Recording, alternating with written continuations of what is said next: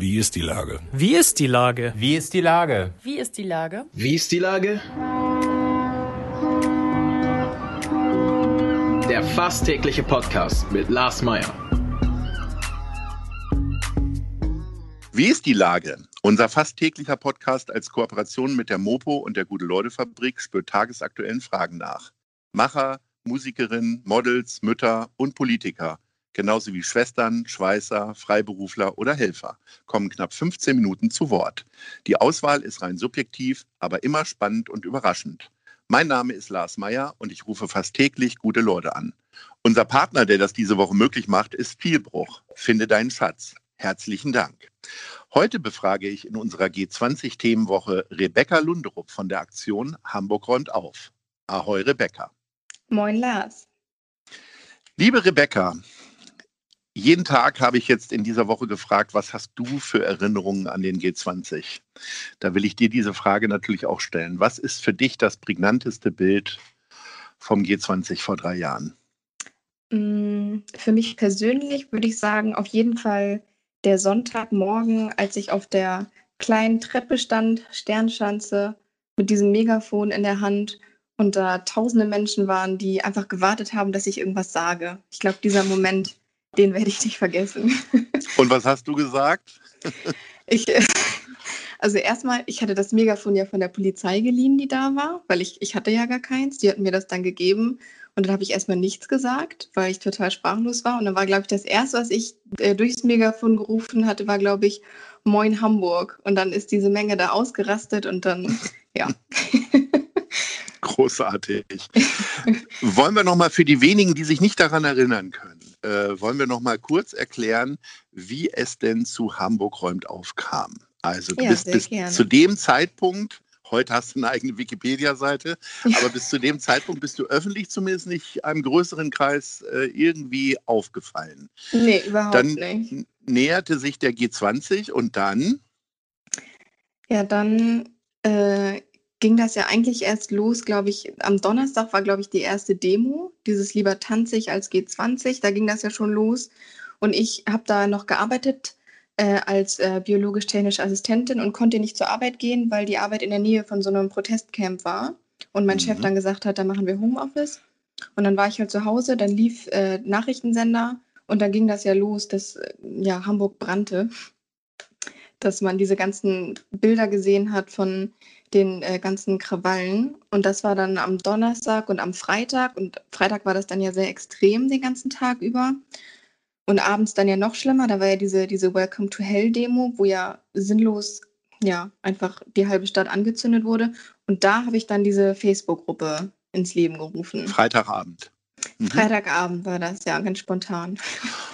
Und äh, du hattest schon die Absicht, nicht nur irgendwie einen Protest zu formulieren, sondern zu sagen, Leute, wir treffen uns und räumen den ganzen Mist wieder auf. Also ich, in dem Moment war, glaube ich, meine eigene Intuition war, etwas zu machen, um mich selber zu beruhigen, weil ich habe an keiner Demo teilgenommen.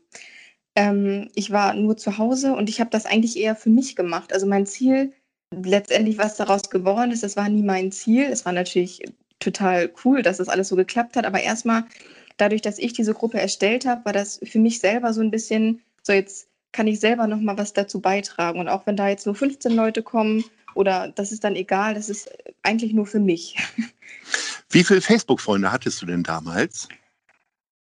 Da fragst du was. Ich war noch nie jemand, der so viele Freunde hatte. Ich vielleicht so na, 250 oder so. Okay, ist doch schon ganz schön viel. Und dann? Dann hast du vielleicht 200, 250 Leuten diese Info gegeben. Und was passierte dann? Und wie schnell vor allen Dingen? Also erstmal passierte gar nicht so viel. Ich hatte das gepostet und dann hatten das so ein paar hatten, Freunde hatten das geteilt und dann hatte ich das noch unter so ein paar im, im Newsfeed geteilt. Wenn man Facebook geöffnet hatte, war ja eigentlich alles voll mit irgendwelchen Artikeln vom G20-Gipfel.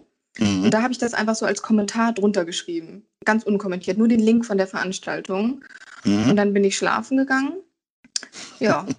Nee, das war, nee, ich musste ja sogar noch, da auf einmal wurde, also es wurden abends schon relativ viele Leute, die, die sich dann ähm, dafür interessiert hatten. Und dann hatte ich 100 Zusagen. Und bei Mhm. 100 Zusagen dachte ich, ach, jetzt sollte ich vielleicht doch nochmal irgendwie fragen, ob ich das überhaupt machen darf.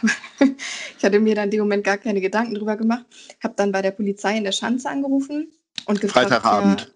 Genau, Freitagabend. Ich glaube, um Oh, die hatten 22 ja Zeit Uhr war dich, das. nehme ich an, ne? Ja, das, ja, auf jeden Fall. Und der meinte dann, ja, das ist ja toll, äh, dass Sie sich das äh, vorher nicht überlegen überhaupt. Rufen Sie mal hier bei der Veranstaltungsbehörde an. Ähm, die sind gerade im Dauereinsatz, da erreichen Sie bestimmt jemanden. Und dann habe ich Mhm. da jemanden angerufen und hatte da auch tatsächlich den, den Chef dann am Apparat. Und der war total begeistert und meinte, das ist endlich mal eine schöne Nachricht und der unterstützt das und ich kann das auch gerne in die, in die Gruppe reinschreiben, dass das unterstützt wird. Es darf halt nur nichts Politisches sein. Aber genau das Mhm. wollte ich ja. Es sollte ja genau nicht politisch sein, darum ging es mir ja. Und ähm, dann bin ich schlafen gegangen. Ja, und dann am nächsten Morgen explodierte mein Handy. Ich hatte 6000 Zusagen und über 20.000 Leute hatten das schon geteilt. Und da wusste ich, okay, das äh, wird wohl doch etwas größer. Okay. Und am Ende, als du dann das Megafon in der Hand hattest, waren dann wie viele Leute in die Schanze gekommen ungefähr? Also die Polizei hat gesagt, dass es über 10.000 waren. Ja. Es haben sich dann im Laufe des Tages, also an dem Samstag, ja auch noch Firmen gemeldet, ne? Du- Aber du hattest ja, Ja. irgendwie auf einmal das Problem, äh, ihr hattet keine Besen und so weiter. Das heißt, Baumärkte haben sich gemeldet und haben gesagt, hier, wir stellen Besen und äh, Schaufeln zur Verfügung, richtig? Genau, es haben sich ganz viele gemeldet. Also es haben relativ viele an, mich angefragt bei Facebook, ähm, Interviews im Radio und sonstiges und dann auch Sponsoren. Also das hörte gar nicht auf. Hier, wir würden gerne helfen und wir würden mit dem Auto hier gern das und das zur Verfügung stellen. Und dann meldete sich die Baumarktkette, dass die gerne einen Sprinter mit allem Möglichen zu, also zur Verfügung stellen wollen. Das war, das hat sich dann so ein bisschen von alleine, kam das alles, musste dann halt nur irgendwie koordiniert und organisiert werden. Und die eigentliche Aktion war dann aber relativ schnell vorbei. Also ich Ja. kann mich erinnern, ich glaube, ich bin so um elf erst, also ein wenig zu spät, in die Schanze gekommen und ich hatte das Gefühl, ich konnte gar nichts mehr wegmachen. Wie war Ja. denn da der Verlauf? Also es war im Prinzip, ähm, es lagen zwar noch Sachen rum, aber die Stadtreinigung war ja auch schon vorher da. Also es war ja nicht so, als ob das Der super orangefarbene. Block, wie sie sich damals genannt Genau. haben. aber ich Mhm. glaube, es war auch eher, das wurde dann ja richtig zu so einem kleinen, so einem Familienevent. Also man konnte ja gar nicht mehr so viel sauber machen. Es wurden dann ja wirklich die, die Kaugummis aus den Fugen in der Schanze da rausgezogen. Also Sachen, die, das hätte, hätte man eigentlich gar nicht machen müssen. Aber es war, glaube ich, so ein bisschen fürs eigene Gewissen und irgendwie so ein bisschen als Familienevent. Das dauerte vier Stunden und dann war ja wirklich von der Schanze bis Altona lag nichts mehr rum. Kein einziger Kronkorken, kein, kein Kaugummi, da war ja alles picobello sauber. Was hat das mit dir in dem Moment gemacht, als äh, du morgens wach geworden bist und auf einmal hatten sich 20.000 Leute irgendwie äh, gemeldet bzw. geteilt? War das eher Angst, Schrecken, Freude? Also Angst auf keinen Starre? Fall. Nee es, nee, es war schon Freude und in irgendeiner Weise ja auch Bestätigung, dass ich nicht die Einzige bin, die sich so fühlt. Das war ja so ein, also es war über das G20-Wochenende war das ein ganz schlimmes Gefühl, was so in einem wummerte. Und Mhm. da war ich anscheinend ja nicht die Einzige. Und ähm, das war dann einfach ein schönes Gefühl, dass ich gemerkt habe, okay, ähm, den anderen Leuten geht es tatsächlich genauso. Wir wollen gerne zeigen, wie die Stadt eigentlich ist, wie wir eigentlich sind, dass nicht alle Hamburger Plünderer sind, so und ähm, das fand ich richtig schön. Die ganze Aktion war im Grunde ja schon nach einer Stunde beendet. Wie lange warst du damals noch in der Schanze? Weil da kamen ja noch ein, zwei andere Ehrengäste sozusagen zum Aufräumen, ne? Ja, also ich war, wie lange war ich da? Ich ähm, kann das gar nicht mehr sagen. Ich glaube insgesamt vier Stunden, wobei ich am Ende auch in Altona war. Also es fing ja an der Schanze an und dann Mhm. war, irgendwann hatte ich noch in die Facebook-Gruppe geschrieben, wenn ihr Lust habt, ist, ähm, ich glaube nach vier Stunden war das in Altona eine kleine Abschlusskundgebung, da können wir alle nochmal uns treffen und schnacken. Und dann war wirklich am Ende auch noch der ganze Platz vor dem Ikea da in Altona war voll mit Menschen und die kamen alle an und haben sich bedankt. Da wurde noch gesungen. Einer hatte noch extra ein Lied äh, geschrieben und da Notenblätter verteilt. Also das war wirklich ganz süß. Mhm. Und du hast an dem Sonntag hast du auch noch den Bundespräsidenten getroffen und äh, die Überlieferung sagt, du hättest ihm auch gleich einen Besen angeboten. Ja, das stimmt tatsächlich. Also ich habe am Samstagabend klingelte mein Handy und dann bin ich rangegangen und unterdrückte Nummer und dann ähm, ja, wurde ich gefragt, ob ich nicht morgen früh Lust und Zeit hätte, ähm, mit dem Bundespräsidenten mich zusammenzusetzen. Da habe ich dann erstmal gefragt, ob da, also, dass ich das, es ist halt so ein bisschen geheim, das war ja ohne Kameras, ohne Presse und das Mhm. war mir auch wichtig, weil ich wollte mich halt nicht zu irgendeinem politischen Instrument machen lassen, was Mhm. mir auch teilweise vorgeworfen wurde, aber ich wollte, dass er wirklich das sollte nicht politisch werden. Und deswegen Ja. hatte ich dann zugesagt. Und dann bin ich morgens mit äh, Kleid und hohen Schuhen, weil ich dachte, jetzt äh, muss man ja ein bisschen schicker für den Bundespräsidenten, bin ich dann auf das Polizeikommissariat. Und dann ging das da wirklich in kleiner Runde darum, was ist passiert. Da waren Betroffene, ähm, die erzählt haben, Anwohner. Und dann am Ende ging es dann um meine Aktion.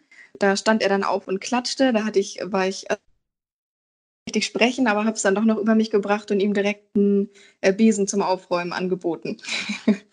aber er hatte leider keine Zeit. Okay. Und den Bürgermeister hast du dann später auch noch getroffen. Der war tatsächlich auch mit dabei. Der war mit in dieser kleinen Ah. Runde, der war mit dabei, genau. Und dann wurde ich aber auch noch eingeladen. Also es kam ja einiges noch mit, mit ähm, im Nachhinein dann. Dass Mhm. ich wurde ja auch zum, zum Sommerfest der Hamburgischen Bürgerschaft wurde ich eingeladen. Ich wurde noch nach Berlin zum Bürgerfest des Bundespräsidenten eingeladen. Und Hast auch du das noch alles zum, mitgenommen? Ähm, habe ich, ich habe alles mitgemacht tatsächlich, ja. alles, was nicht irgendwie politisch mir irgendwie hätte mir hätte vorwerfen lassen können, habe ich äh, mitgenommen. Auch Ja. in, im, im, Alt, äh, im Rathaus in Harburg, nee, in Altona. Nee, wo war denn das? Im, weiß ich gar nicht mehr. Da war auch nochmal ein Treffen, ähm, auch ohne Presse mit dem Bürgermeister. Ein paar Mhm. Wochen später, wo es darum ging, was soll jetzt passieren, da wurde ich auch noch mit eingeladen. Also ich wurde Ja. da schon ein bisschen mit eingebunden. Das fand ich äh, sehr schön. Und am Ende des Jahres bist du dann auch Hamburgerin des Jahres geworden. Zumindest war da war das Hamburger Abendblatt der Meinung. Ja. Ähm, hast du denn irgendwelche Vergünstigungen bekommen? Also die Ehrenbürgerin Kirsten Beuer hat mir neulich im Podcast erzählt, dass sie jetzt äh, quasi für Lau immer Bahn fahren könne. Hast Oh. du irgendwas Materielles oder irgendwelche besonderen Vorteile dadurch bekommen? Nee, tatsächlich nicht. Mhm. Aber also wollte ich auch nicht, deswegen habe ich es ja nicht gemacht, aber einfach nur die, die, ja, die Ehre. Ähm, du hast ähm, irgendwann mal vielleicht darüber nachgedacht, was macht man jetzt eigentlich mit den ganzen Followern? Also ich als Kommunikator würde mir ja überlegen, so wie, wie be- beschäftigt man die jetzt möglicherweise? Hast du darüber nachgedacht? Ja, auf jeden Fall. Ich habe sehr lange dar darüber nachgedacht nach der Aktion, weil die Gruppe, äh, diese Aktion, da sind ja sehr viele, sehr viele Menschen haben da ja teilgenommen. Das heißt, wenn man da was postet, dann ähm, sieht man das ja auch direkt. Und da hatte ich überlegt, ob man ähm, eventuell irgendwas daraus macht. Aber ähm, ich habe mich letztendlich dann dagegen entschieden, aus dieser Aktion was anderes zu machen, weil das war so eine Impulsreaktion. Das war in dem Moment war mir das wichtig, dass das stattfindet. Und ich wollte jetzt nicht daraus ähm, wieder was anderes machen, um mich selber, also dann wird mir letztendlich vielleicht noch vorgeworfen, dass ich irgendwie gerne berühmt werden möchte oder dass ich das jetzt ausnutze. Und äh, das wollte ich nicht. Ich habe mich letztendlich dagegen entschieden und gedacht, ähm, dass diese Aktion bleibt jetzt für sich stehen, die spricht für sich selber. Und ähm, ja, da wollte ich jetzt nicht noch ähm, was anderes draus machen. Habe ich aber sehr lange drüber nachgedacht.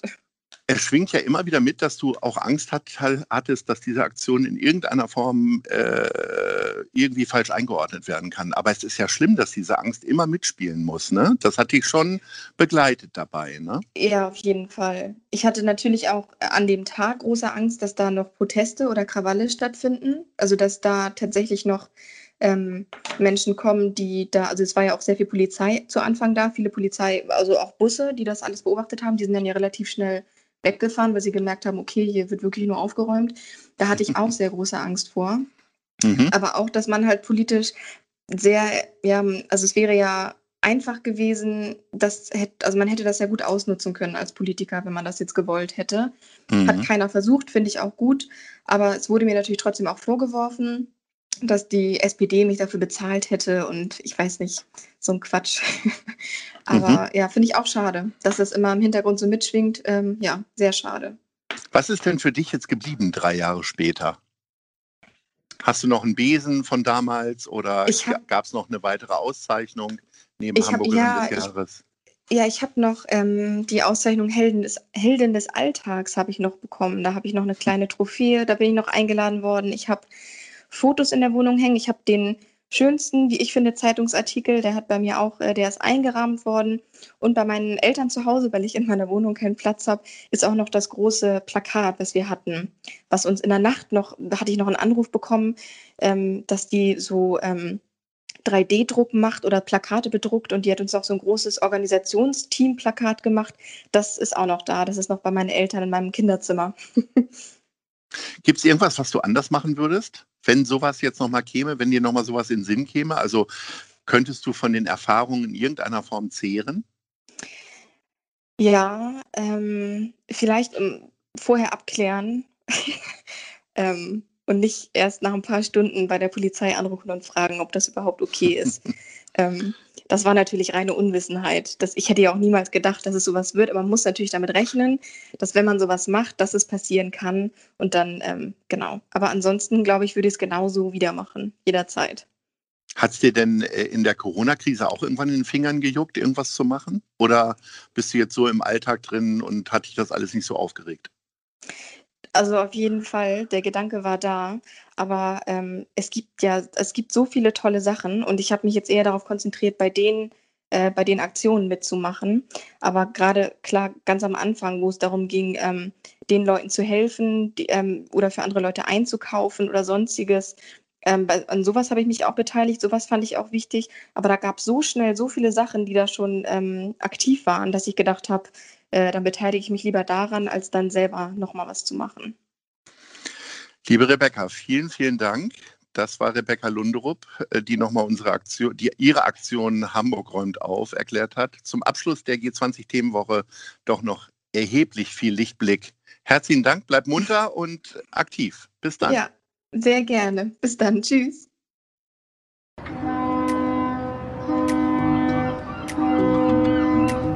Dieser Podcast ist eine Produktion der Gute-Leute-Fabrik und der Hamburger Morgenpost.